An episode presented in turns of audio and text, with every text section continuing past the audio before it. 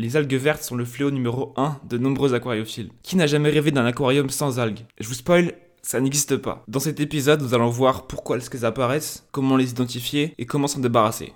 Je pense que c'est la partie qui vous intéresse le plus. Pourtant, c'est très important de comprendre pourquoi elles apparaissent, afin d'identifier la cause principale et éviter qu'elles reviennent. Vous êtes prêts? C'est parti Que vous soyez débutant ou expert, ce podcast vous offre une immersion totale dans le monde fascinant de l'aquariophilie.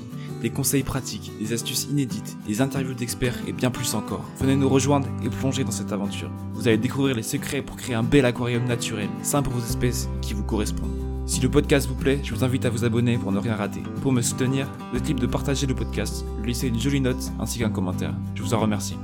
Aquarium Facile, le podcast qui vous plonge au cœur du monde aquatique. Je m'appelle Léon Barbeau, créateur du blog Aquarium Facile, et je vous souhaite à tous une très belle écoute. Bonjour à tous, j'espère que vous allez bien. Aujourd'hui, on va parler des algues vertes, le véritable fléau numéro 1 de nombreux aquariophiles. Euh, si vous écoutez cet épisode, sachez que c'est mon premier podcast donc euh, soyez indulgents, si jamais des petites erreurs par-ci par-là, ça devrait s'améliorer normalement au fur et à mesure. Merci les algues, euh, on va pas se mentir, quand elles apparaissent, elles peuvent provoquer une certaine frustration. On sait pas pourquoi elles sont apparues là, on n'arrive pas trop à les identifier, et puis en vrai, c'est pas toujours facile de s'en débarrasser. Commençons par la première partie, comprendre pourquoi les algues apparaissent.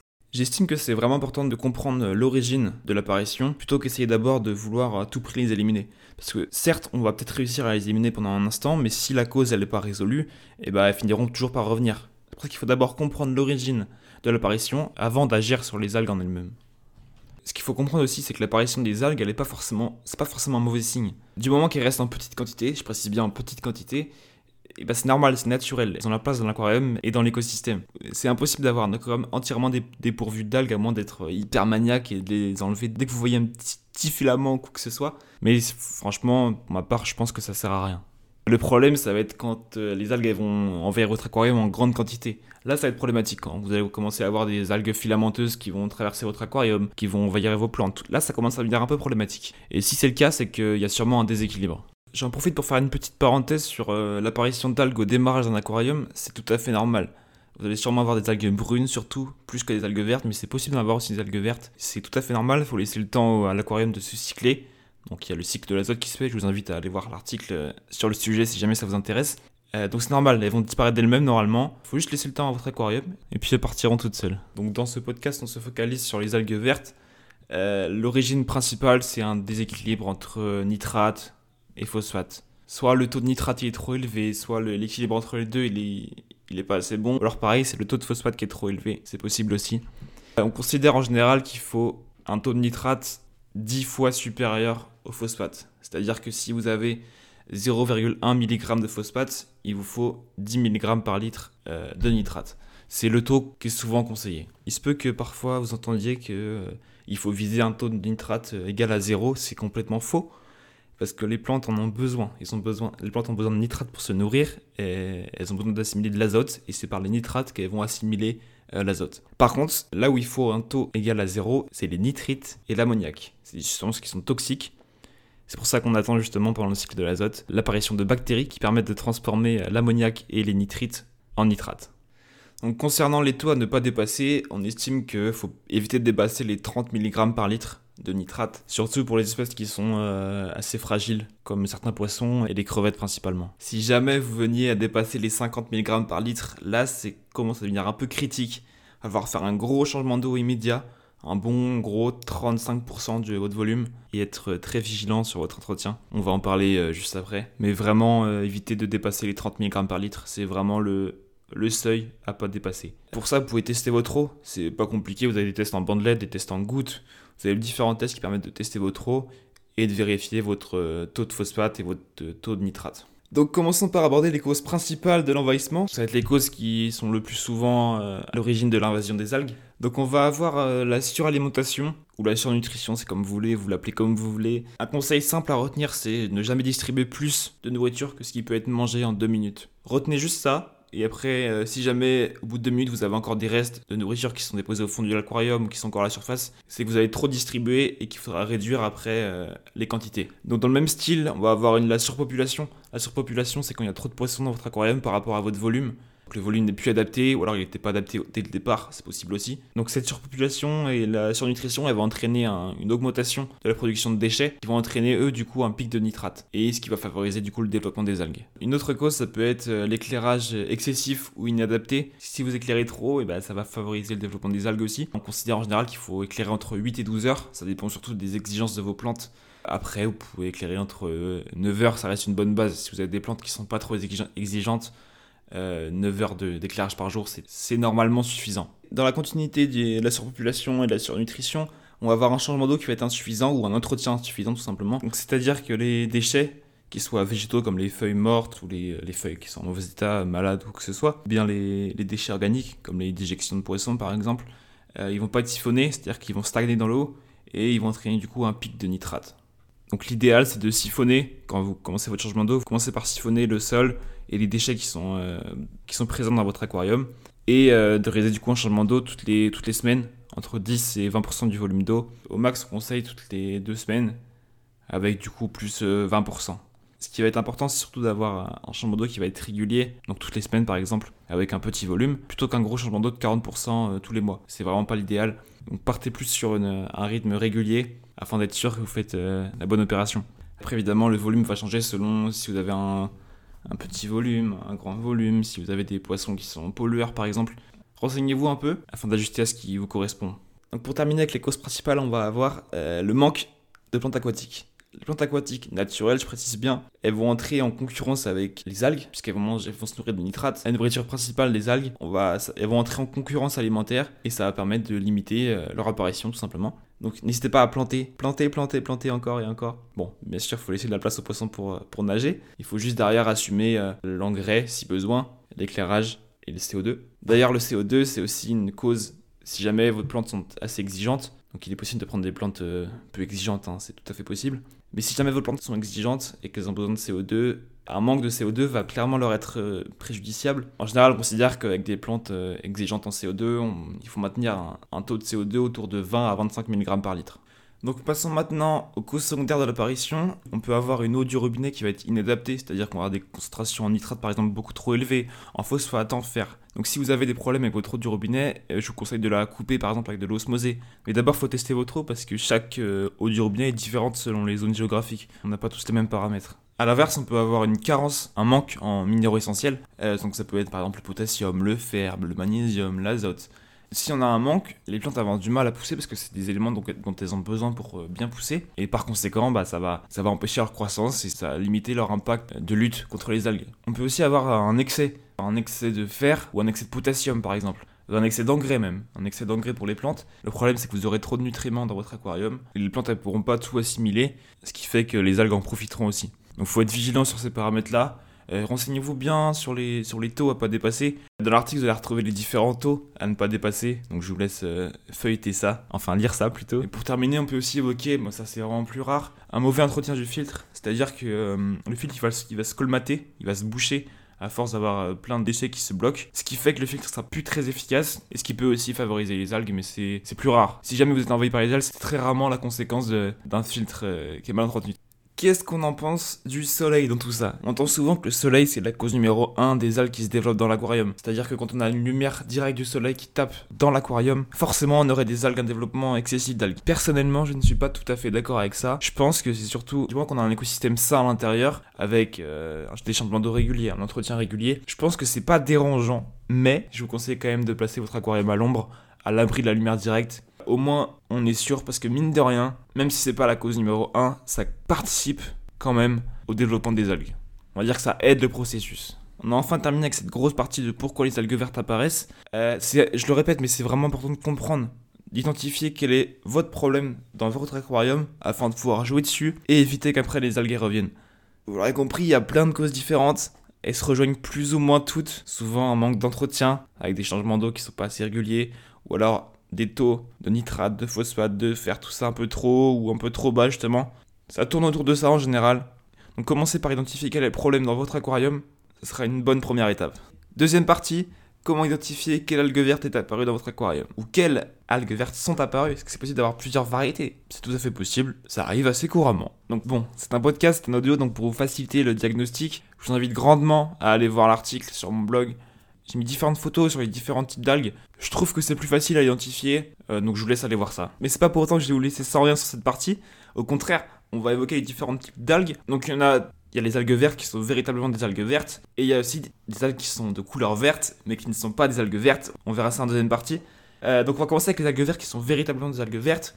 La plus connue, c'est l'algue verte filamenteuse. Donc c'est celle qui va faire des filaments, tout simplement, d'où son nom et qui va s'accrocher aux différents supports et qui va être un peu euh, flottant dans le courant ou alors qui peut s'accrocher sur les plantes. Euh, c'est la plus courante, c'est un peu la plus chiante en vrai. Elle est vraiment pas très esthétique. Vous pouvez l'enlever à la main, elle s'enlève assez facilement à la main, elle se tire, euh, c'est assez facile à enlever. Donc c'est une algue verte qui est facile à identifier. Elle est très envahissante, comme sa petite sœur d'ailleurs, qui est Oedogonium, qui est considérée comme certains par une algue verte filamenteuse, mais que je préfère personnellement mettre à côté pour faciliter l'identification. Euh, donc c'est tout simplement une, une, algue qui va former des petits poils tout le long de la tige ou sur la longueur d'une feuille d'une plante. Donc les petits poils ils vont pas être très très longs, ils vont être isolés, mais ils vont être nombreux à la suite. Après on va avoir les algues points verts, donc elles vont être euh, super faciles à reconnaître, elles vont former des petites taches rondes et vertes de petit diamètre. Donc elles vont être peu nombreuses au début, puis au fur et à mesure elles vont, devenir de plus en plus nombreuses jusqu'à envahir euh, les vitres et les parois de l'aquarium. C'est leur endroit de prédilection elles vont être très bien accrochées au support, c'est-à-dire que quand vous allez vouloir laver la vitre pour l'enlever, bah, il y a de fortes chances qu'elle reste accrochée à la vitre, parce qu'elle est très, très robuste. C'est des points qui sont durs, entre guillemets, qui sont, qui sont costauds. Donc pour l'enlever, il va falloir frotter. Donc euh, par exemple, j'utilise une lame ou une carte de, une ancienne carte de fidélité. Euh, attention avec la lame, soyez vigilant. Ça paraît évident, mais soyez très vigilant avec la lame. Ça peut très vite, euh, très vite déraper. Donc je vous conseille vraiment une ancienne carte de, de fidélité, par exemple. Ça marche très bien. Les escargots aussi de type Cliton et Neridina qui sont très efficaces pour manger ces, ce type d'algues. Quand elles commencent à atteindre un certain niveau de développement, il est possible qu'elles forment des couches à force de se multiplier. Et bah, on voit plus des points, mais on voit des couches. Ça reste quand même des, algues à points verts. Il est possible aussi qu'elles touchent parfois les décorations, mais la caractéristique principale, c'est vraiment les, les, parois et les vitres de l'aquarium. Une autre algue verte qui ressemble étrangement aux algues à points verts, ça va être la poudre d'algue verte, ou la poudre euh, verte d'alga, aussi on l'appelle. C'est une algue qu'on peut caractériser d'alga point vert gluante. Euh, tout simplement parce que c'est une, une algue qui se dépose surtout sur les feuilles des plantes, sur lesquelles elle va former des couches. Et dès que vous vous amusez à les toucher, eh ben ça forme une poussière verte qui se dépose après dans l'aquarium. Ensuite, les algues vertes encroutantes. Donc, on va voir euh, Chaetophora, Ormidium, euh, Grand Grossira. c'est des algues vertes qui sont le signe d'un milieu sain. Donc, pas de souci, pas de panique. Euh, vous pouvez enlever euh, simplement avec un petit grattoir, une petite carte. Elles sont présentes surtout sur les vitres et les décors, et euh, parfois sur les feuilles aussi.